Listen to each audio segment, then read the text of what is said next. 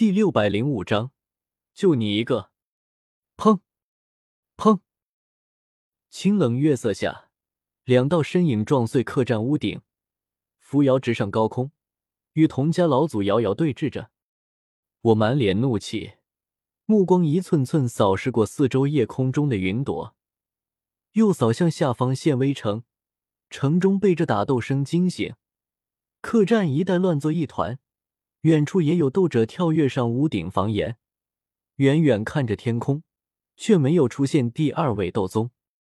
就你一个！我看向童家老祖，目光满是不屑。区区一个三星斗宗，敢来袭击我和小一仙两位斗宗，脑子被门夹了吗？磅礴气息倾泻而出，长发无风自动，向对面的童家老祖压去。令得后者面色变得极为难看，嘴唇一阵抿动，艰难吐出四个字来：“四星斗宗。”童家老祖真个是震惊了。按照童宇的情报，不是一个一星斗宗，还有一个疑似斗宗吗？按照他的想法，那个疑似斗宗，即便是斗宗，修为也应该只是一星、二星斗宗。他乃是三星斗宗修为。又偷袭在先，一个照面应该就能击杀掉对方一人，然后凭借修为上的优势，足以将剩下一人拿下。然而剧本好像出了什么问题，那个疑似斗宗，竟然是一位四星斗宗，就像看着是头小猫，结果跳出来是头幼虎，这个疑似也他妈太疑似了！干！童家老祖很艰难的骂出一个字。童宇那家伙也太坑祖宗了，他要是能活下来，回头一定将他的家主之位给撸了。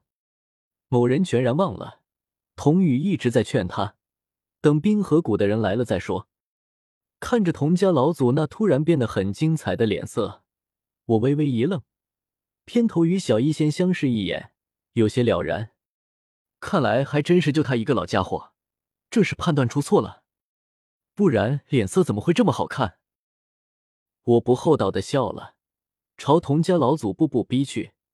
一个三星斗宗，我还真不放在眼中。说说吧，阁下是什么人？我一路过来都是游山玩水，应该没有招惹到什么人。阁下何故袭击我？我确实搞不明白。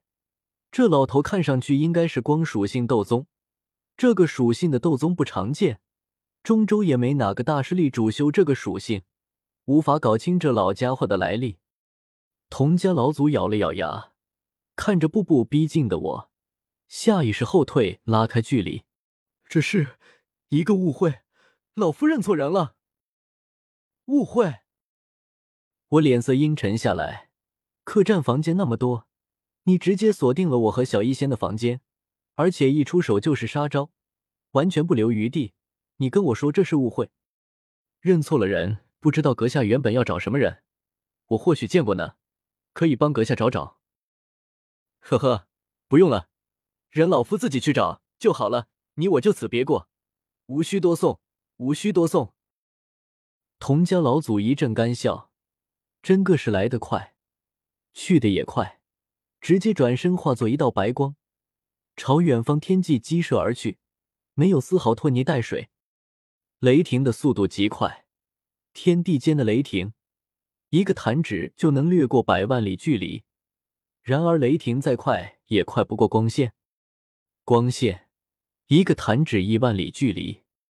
童家老祖身为少见的光属性斗宗，此刻逃遁起来，速度竟比我施展三千雷动还要快上一层。一个眨眼就飞掠出数十里地，眼看就要冲出县威城区。我没有起身追赶。只是静静站立在原地，面容冷酷。给我拿下！话音未落，县威城中已有一道娇小身影冲天而起，拦截在了童家老祖身前。嘿嘿，老东西，你往哪里跑？给紫妍回去吧。紫妍、裘银、裘四三人是和我小一仙一起走的，自然也在县威城中，只是之前没有显身而已。此刻拦在童家老祖身前，紫妍哈哈大笑一声，纵身冲了上去，一对白嫩拳头朝飞掠的白光狠狠砸下。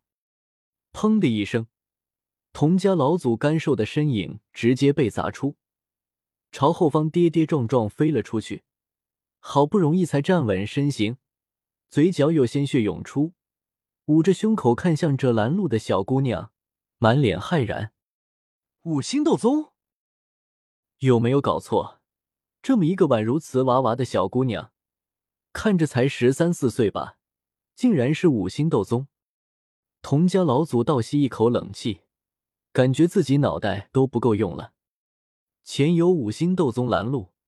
后者四星斗宗追来，他就一个脑袋，还真不够用。呵呵，跑啊！怎么不跑了？我带着小医仙从后面追了上来，戏谑的看着童家老祖，眼中却满是冰冷，目光如两道冰刺，狠狠刺向童家老祖。说，你为什么袭击我？若是让我满意了，我可以饶你一命；若是不说，我就让你求生不得，求死不能。小医仙对童家老祖也没什么好感，正和我在被窝里说着羞人的情话，结果童家老祖一道强大攻击落下，差点没把两人都杀了。此刻他释放出自己的气息，笑得很灿烂，就像一个邻家小妹妹，带着几分俏皮。你看，我是毒师哦，如果你不说的话。我会给你喂下很多毒药，但我保证，你绝对不会被毒死。童家老祖一感受小医仙散发的气息，立刻就判定，这真的是一位毒属性斗宗，而且不是情报中的一星修为，而是二星斗宗。妈的，童宇那什么狗屁情报，除了那个一次斗宗外，就没一个准确的。童家老祖环视将他团团围住的三位斗宗，一脸悲愤。他对自己的速度很有信心，想着即便打不过，逃跑还是没问题。没想到却是逃跑失败，被拦截下来，被对方包围，逃都没法逃了。啧啧，这要是让他知道，我们这边还有两位斗宗级别的强者，裘银、裘四还藏在县威城中，没有露面，他还不得活活吓死。孤身一人向五位斗宗悍然发起攻击，作死也不是这个做法。